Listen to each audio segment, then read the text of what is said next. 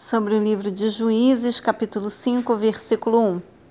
Naquele dia, Débora e Baraque, filho de Abinoão, cantaram as palavras desta poesia.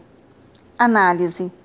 Comemorar um feito nacional com poesias e cânticos era prática comum, como nos exemplos proporcionados pelo livro das guerras de Yahvé e no livro dos justos, Josué capítulo 10, versículo 13 grandes coletâneas de poemas e cânticos de louvor a Deus por suas vitórias nas inúmeras batalhas de Israel.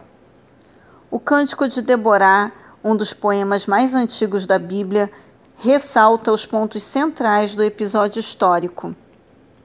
Os atos de justiça de Yahvé e de seus batalhadores diante das nações.